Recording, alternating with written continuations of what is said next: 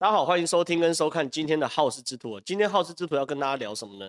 聊一聊最近在中国发生的大事情。其实，在新的一年，就回顾一下，就是过去差不多十二月左右，中国发生了非常非常多的事情哦。那中国发生一些事情，当然有的跟台湾有关，有的有的跟台湾没有关系嘛。比如说，中国跟台湾最有关系，大概就是大家关注的嘛，张庭跟林瑞阳，对不对？张庭跟林瑞阳两个人忽然被被说违反了这个传销法，哦，然后然后被查封了等等，这是张庭跟林林瑞阳的事情。那大大大概大家会觉得很意外嘛，就是说他们在中国其实一直以来很高调，然后一直以来很高调过程中呢，也不避讳了他们就是在搞所谓的传销。其实传销以前呢，以前他一最一开始叫老鼠会嘛，小时候我们都叫老鼠会。然后后来叫做直销，然后呢，直销后来就叫传销啊，传销后来就叫做微商哦，他们其实一直在进化。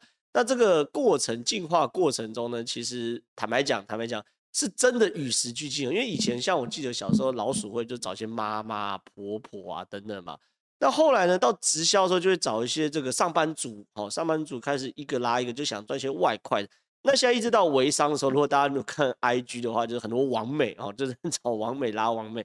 然后越来越多这样，所以其实我觉得蛮蛮厉害，真的赚蛮多钱，真的蛮厉害。就是每个人的生财方式都不太一样。可是我要讲的事情是，张庭跟林瑞阳这件事在中国搞这个，不管你叫他老鼠会啊，叫他直销，叫他传销，叫他微商，搞很久了。那搞那么久的过程中呢，为什么现在才被抓？哦，这是一件事。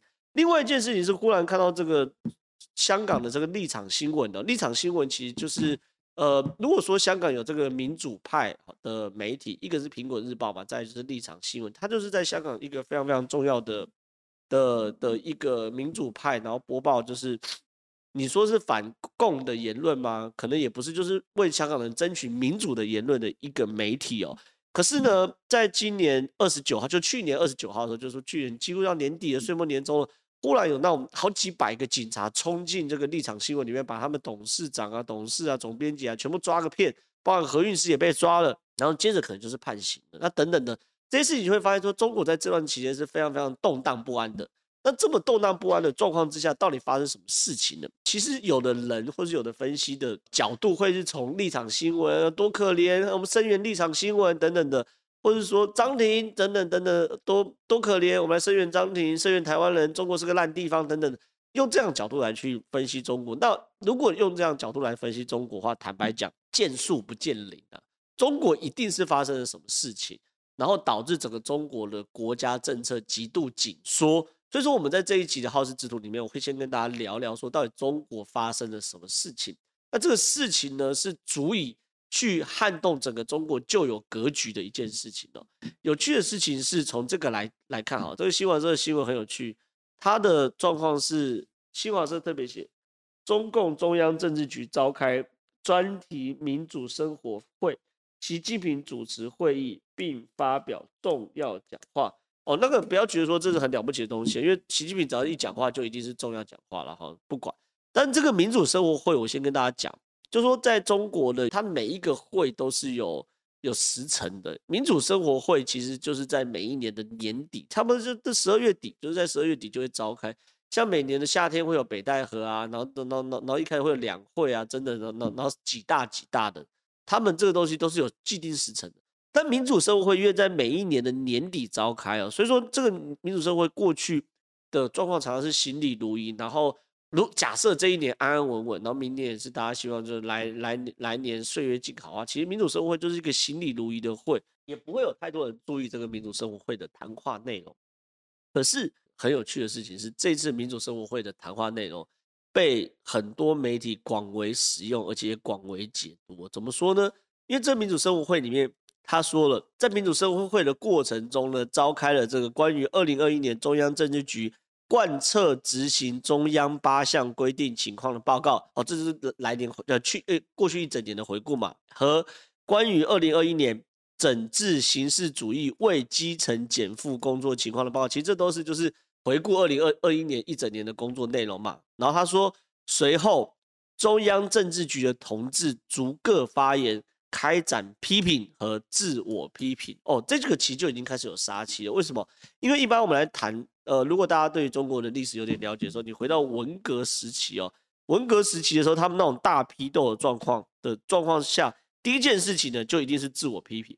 哦，我站起来了，我我我对组织哪里不忠诚，我哪里有做错，我哪里思想不好，等等等，自我批评完之后呢，就开始互相批斗。然后呢，在这一次民主生活会里面，习近平说，党的十八大以来这些年，在党和国家事业发展进程中，极不寻常，极不平凡，党面临的形势环境的复杂性和险峻性，肩负任务的繁重性和艰巨性。世所罕见，实所罕见，史是历史的史啊，实所罕见。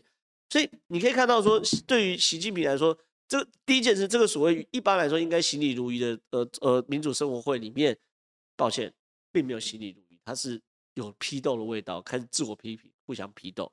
那第二件事情，他定调这一年，甚至是未来的来年。他的整个任务的繁重性跟艰巨性是世所罕见、实所罕见哦。那明年要发生什么事情？很简单，明年是习近平人生最重要的一年。明年如果习近平可以顺利接呃顺利连任的话，那习近平就会做一辈子皇帝。但明年如果习近平在美国压力或者中国内部压力的穿透之下的话，抱歉，习近平就跌落马。所以对习近平来说，从一月一号开始，对于很多包含中国人或华人来说，一月一号到过年这段期间，其实大家无心工作啊，很简单嘛，跨完年，跨完年后混两下，又要下又要过年了嘛，所以这一个月其实他们如果在上班，应该很废的。可对习近平来说，他应该一点过年味道都没有，而且对整个中国来说，根本没有过年的味道。原因很简单嘛，中国内部正陷于一个史上世所罕见、史所罕见的权力风暴当中。所以对于中国来说，这些后面发生事情都是在这样大框架之下发生的必然结果之一，而且这个东西一定只会多不会少。我几乎可以预测，在民主生活会在定调整个中国来年的状况的时候，定调为是艰巨跟繁重，是四所罕见跟十所罕见的时候，未来习近平要谈什么？谈的是维稳嘛？可中国现在稳嘛？其实不稳的。你要想想看，中国对外也发生什么事情？是美国以及西方世界给予中国极大压力跟封锁。然后内部内部发生什么事情？很简单嘛，比如说第一个科技上，它的晶片还是搞不定，所以他们很多科技都在萎缩。然后呢，粮食，中国现在有非常大的粮食不安全的问题嘛。习近平之前曾经说，那么粮食怎么办？而且习近平现在被中日本的媒体踢爆，他整个中国中国人口大概占世界两成，可是呢，日本媒体踢爆中国囤粮啊。囤了世界的五成左右的粮食，什么玉米啊、小麦等等，每个大概都是五成六成左右，所以他们担心粮食不够。然后呢，疫情哦，西安的疫情现在在严打严控哦，最后西安会发生什么事情，也不知道。可是这几乎可以想见，想见啊，西安的疫情压下来之后，那边的人呃，那边的官员一定会血流成河，因为大家观众朋友不要觉得说西安只是一般的城市哦，西安其实是中国非常重要的一个科技城哦。包含三星，包含中国的电动车，都是在西安去做大量的投资的科技城跟太空城。所以说，西安这个一封城封了一千三百万人嘛，对整个中国经济也造成很大的影响。然后还遇到什么外资大笔大笔的撤出，最近台湾的股票，哎，破一万八千点了嘛，新高。但有个非常特殊的现象是，外资大量从中国撤出，然后压压往台湾的股票市场。这又是这又是另外一块，所以对于很多人来说，整个中国的局势确实压力很大，压力很大。可是你看哦，这东西呢，这整个局势里面都会涉及到两件事情，就是说，呃，一个中国的资金断裂的钱不够，因为我的科技没有办法发展，我就没有好的商品可以卖到卖到外国外去赚外汇嘛。比如说华为，华为从过去中国第一大的品牌，现在变成中国的倒数的品牌，那这这大家都大家都看到的。所以华为这件事情是一件事，那另外一件事情是中国的外资开始大量撤离，所以他们第一个钱不够了嘛，对不对？第二个包含内部的疫情啊、国内的维稳啊等等，也都需要花钱嘛，对不对？所以第一个是他们面临到两大困境，一个是资金的断裂，另外一个困境是政局的不安稳。OK，所以香港这个事件一部分代表了中国希望在政局上维稳。而张庭跟林瑞阳这件事件，一部分代表了中国在开始割韭菜，让有钱人把钱吐出来以供中国之用。我们来一个一个来看。第一个先谈香港，香港这件事情出事，其实是我坦白讲，如果对于政治有敏感度的人来说，并不意外。什么并不意外？因为很简单嘛，这是十一月二十六号的新闻。十一月二十六号的新闻，林郑月娥赴北京述职，习近平坐龙椅接见。很多人是看到这个龙椅跟龙杯啊，就说哇，习近平真的把自己当皇帝啊！哎呦，接见林郑月娥还穿还要坐龙椅啊，这龙椅到底是呃几条龙啊？哦，几条龙有差，龙椅一般都是九个龙五个爪嘛，对不对？九五至尊，对，椅子上是九个龙，然后那个龙要五个爪，四个爪叫蟒啊。以前皇帝才可以穿五个爪的哈。好，先不管，等等说，哎呀，习近平要当皇帝啊，坐龙椅啊。用龙杯啊，呃，习近，然后林郑月看着习近平的表情像是小媳妇啊，林习近平在跟林郑月交办事情啊，等等的哈，哈，这个这这这是个这个状况。可是其实并不是这样看的，应该这样看的事情是，我们回过头来看，呃，习近平对于来年的定调叫做世所罕见跟十所罕见嘛，所以他交办他会要求林郑月娥做什么，在香港的管制更加紧缩，这一定可以想象了吗？中国有几个地方是对习近平很不安稳的，不担很很很担心的。第一个是西藏、蒙古，然后香港，对不对？这些这些地方都是有可能会独立的嘛。他们说五独嘛，那就当台台独了。这这这这不管。所以说他们对于香港来说，香港叫港独嘛、藏独嘛、新疆嘛、疆独嘛、内蒙嘛，对不对？他们会担心这五个地方，包含台湾这五个地方都有可能会不稳定。这对中国来说算是他们。最不好掌控的几个地方之一，所以呢，习近平在这个时候呢接见林郑月，绝对不可能是跟林郑月娥叙叙旧嘛，呃，年底大家吃顿饭，不可能嘛，一定是交代徐林郑月娥是未来在香港紧缩一定要更加控制。所以说，你这件事情再往回推，为什么二零一九年到二零二零年的时候，忽然反送中法开始推？然后整个香港开始那么紧，缩其实都在为今年习近平要称皇帝做准备嘛。因为中国内部有几个国家，这么几个地区对中国很不安嘛。第一个地区是台湾，可台湾自始至终都不在呃中国掌控之下，所以习近平一定是把台湾问题摆在最后。再来呢，内蒙、新疆跟西藏这三块地方哦，都在偏远地方。中国原则上都可以用大量的军警力量强制控制，不管外国势力再怎么渗透，他可以强制控制，让这些人把他安顿下来。这习近平也不担心，台湾是没得担心，因为真的鞭长莫及嘛。我我我们有自己的生活，我们有自己的国家，根本管不管不管不了我们。但是呢，西疆、西藏这些地方呢，对对于习近平来说，他是也不用担心。当然，因为里面刁民很多啦，然后是真的敢跟中国对干的这些刁民很多。可是问题是。对习近平来说，反正我解放军就镇压，开就开始杀了，而且杀了外国媒体也不见得知道，所以他也不担心。而且新疆这种那个集权营早就早就都在，所以他也不担心。他最担心什么？是香港。香港介于习近平可以控制跟没有控制者之间哦，所以说香港这一部分长期以来是外国间谍大量渗透的地方。然后也因为外国间谍大量渗透，然后外国也给香港一些。独特于中国之外的法律哦，所以说香港这个地方对习近平来说，以前呢、啊、是中国对接西方的窗口，所以习近平也睁一只眼闭一只眼，反正你外国间谍要在那边做情报交换也没有关系，然后呢，你外商要在那边做获得免税也没有关系，反正就是我们中国对外的窗口。可是当习近平要面临到二零二二年这个年初的这个所谓的要换届过程中，香港绝对不能乱。你你你你想象一个状况，如果明年。忽然，习近平要登基的过程中，香港忽然说喊独立了，习近平怎么登基？哎，中国过去每一个伟大的皇帝都是让中国领土变多，哎，不是让领土变，你领土变少，你就是个昏君嘛。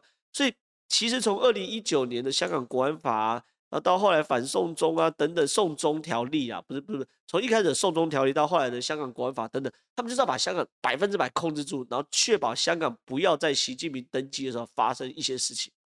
好。这些事情呢，在现在很长很长一段时间吧，你看国安法通过，送中条例通过，黎智英被抓起来，苹果日报在香港居居了，这些事情呢，OK，都可以证明是中国已经把整个手伸进香港，然后牢牢抓抓抓住他了。可问题是，习近平当然还不放心，他要确保百分之百被控制嘛。所以呢，你看接见完习近呃接见完林郑月娥之后，就出现了在。去年的二十九号凌晨六点就开始有这个两百名的国安人员呐、是便衣跟军装人员开始逮捕立场新闻的高层跟前高层嘛，包含总编辑钟沛权、代理总编辑林少彤、前董事会成成员周达志、吴矮仪吧，应该是这样念。然后方敏生、何韵诗，你看哦，连前董事会成员都都都都抓过来了。然后呢，他们的理由是发呃串谋发布煽动刊物罪哦，串谋发布煽动刊物罪是香港刑事罪就刑法刑事罪行条例第九条第十条，串谋。刊印、发布、出售、要约出售、分发、展示以及复制煽动刊物，实属犯罪。那这个犯罪呢，会处这个两年哦，跟罚款。那如果再犯的话，会处三年。可问题是，因为这条就是刑事犯罪是非常非常离谱的状，那不是非常，就是非常奇怪。就是说，他的意思当然印啊、发售啦、出售啦、出出书啊、分发、展示。煽动刊物，什么叫煽动？这件事情就是新政空间就很大嘛。那立场新闻当然，他意思是说我弄一些这个煽播民主的言论呢，弘扬民主的概念呢，这这这算煽动犯罪对吗？不知道，不知道，不知道，反正中国说算就算。所以说，这立场新闻的人就真的被被抓到嘛？你看这这这六位，后来大家都整理出来嘛？你看总编辑啊，前董事哦，何韵诗大概是大家比较熟的啦。前董事、前董事、前董事主任没啊？这边有个前苹果的副社长，为什么呢？因为他有参与撰文，就说他在立场新闻这边有有有一个专栏呐，哦，然后有有一些报道是他写的，所以说他被被也被抓了。所以这些事情呢，直接造成什么东西呢？你看这边写立场新闻停止运作公告，他说。警方今早拘捕本公司多名高层以及前高层人员，因为其实状况是说，大家都传是六位，到到底是只有六位还是不止六位，其实不太确定的。但是立场新闻也没特别讲，就说逮逮捕多名高层及前高层人员，带走多人协助调查，这些协助调查人会不会协助调查一半，从证人变被告也不知道嘛。然后呢，所以说他就说，并在立场新闻办公室捡走多部电脑及部分文件。立场新闻已为涉事人员提供协助，因应情况，立场新闻即时停止运作，包括网站及所有社交媒体立即停止更新，并将于日内移除。哦，网站全部拔掉，然后 Facebook 什么全部拔掉，而且移除哦。署任总编辑辞职，立场新闻所有员工即时解散。哇塞！这意思是什么东西啊？就是立场新闻就是就地消失、人间蒸发，然后员工全部弄掉，然后里面新闻全部没有。所以对于林郑月娥来说很清楚嘛，当你被习近平接见之后，习近平告诉你的动动内容是什么？请你把香，我几乎就给他，你把香港百分之百牢在手里。那林那林郑月娥也是个很盯紧的人嘛，你叫我把香港弄来，简单嘛？你看几百名警察就出动啦。全部把你抓起来，抓起来就没事了嘛。所以这个业绩也是做给这个习习近平看的。所以很多人就说：“哎，中国搞那么丑，然后每次出来抗争的时候，就是拿这个烟雾弹去炸人家、轰人家等等的，到底担不担心国际上的舆论压力啊？”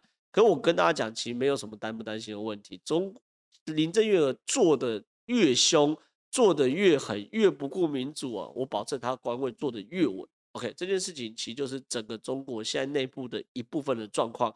至于另外还有一部分状况，从林瑞阳开始谈中国内部的经济呢，我们会在下期的耗资指数跟大家分析。